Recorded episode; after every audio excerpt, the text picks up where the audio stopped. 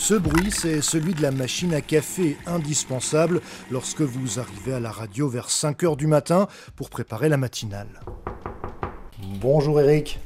Oui, bonjour Marco. Aujourd'hui, c'est Eric Topona qui présente Info Matin. La grosse actualité, c'est la mini-tournée euh, du président Macron en Afrique.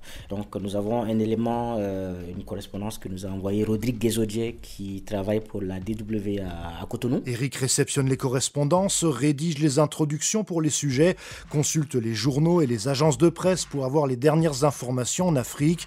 Et jusqu'au dernier moment, rien n'est jamais figé. Une fois, à moins d'une heure du journal, il y avait une grosse actu, un putsch. Il faut tout recommencer, passer des coups de fil, euh, faire des interviews euh, pour rester collé euh, à l'actualité. A des moments de stress. Allez, plus que 5 minutes avant le début de l'émission d'Info Matin. On monte les escaliers. On arrive deux fois à 30 secondes du journal, tout essoufflé. Et aujourd'hui, nous arrivons au studio à l'heure. Nos collègues de la rédaction Aoussa viennent, eux, de terminer leur émission. Bonne Merci. journée. Alors, Ibé, c'est bon? Tu, tu es prêt? Tout est OK? Ouais, ça va, ça va.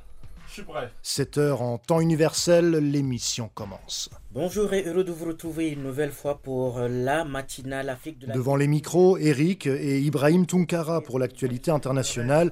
De l'autre côté de la vitre, en régie à la technique, Robin Funke pour euh, communiquer avec elle sans parler. Les journalistes lui font des signes de la main pour qu'elle diffuse les reportages au bon moment. Certains lèvent juste la main, d'autres font un simple signe de la tête, ou alors de sortes de gestes de yoga bizarres. Info Matin n'est que le début d'une longue journée à la rédaction. Vers midi, toute l'équipe se réunit pour discuter des sujets du soir. C'est la conférence de rédaction, ou plutôt, depuis la pandémie, la visioconférence de rédaction, puisque certains collègues travaillent depuis chez eux.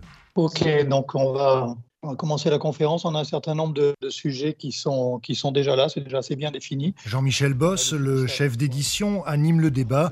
Une fois les sujets choisis, il faut appeler les correspondants pour leur commander les reportages. Ici, depuis Bonn, on a toujours une certaine distance, et c'est là où l'équilibre entre le, le terrain et la réaction un petit peu instinctive, directe, et la distance d'une rédaction euh, trouve euh, une attitude saine pour avoir une information de qualité. D'autres sujets sont faits par la rédaction à Bonn.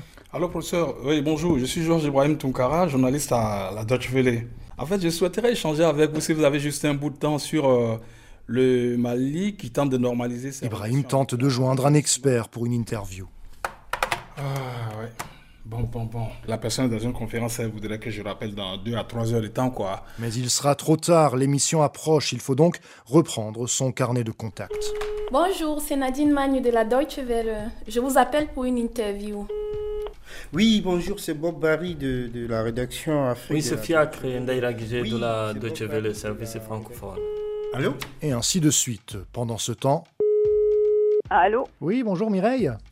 Bonjour Marco Mireille Dron télétravaille aujourd'hui. Elle recueille les commentaires et les avis des auditeurs et des internautes. On arrive à communiquer via WhatsApp, via Facebook, ainsi de suite.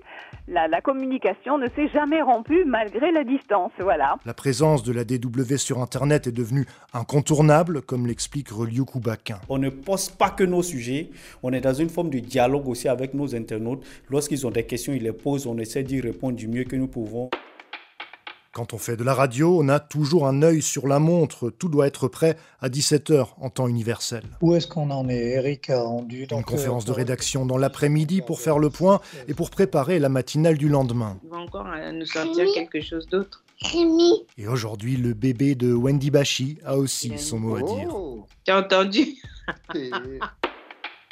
Et c'est le sprint final. Les correspondants envoient leurs reportages, on boucle les dernières interviews. Ce soir, c'est Carole Assignon qui présente l'émission. Bonjour Carole. Bonjour. Le présentateur rédige quasiment tout ce qu'il dit et pour mettre en valeur les sujets. Euh, ce qui est important, c'est d'être euh, clair dans ses propos pour que l'auditeur comprenne bien de quoi il s'agit.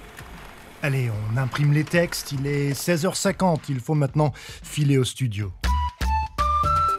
17h temps universel, une lumière rouge signale que le micro est bien allumé.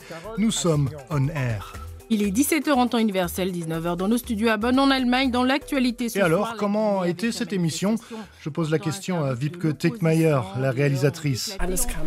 Tous les reportages sont arrivés à temps. Ils avaient une bonne qualité. C'était une bonne journée, une bonne émission. Voilà, c'est fini pour aujourd'hui. Merci. Et demain, à 5h, on reprend tout à zéro, avec pour commencer un tour à la machine à café.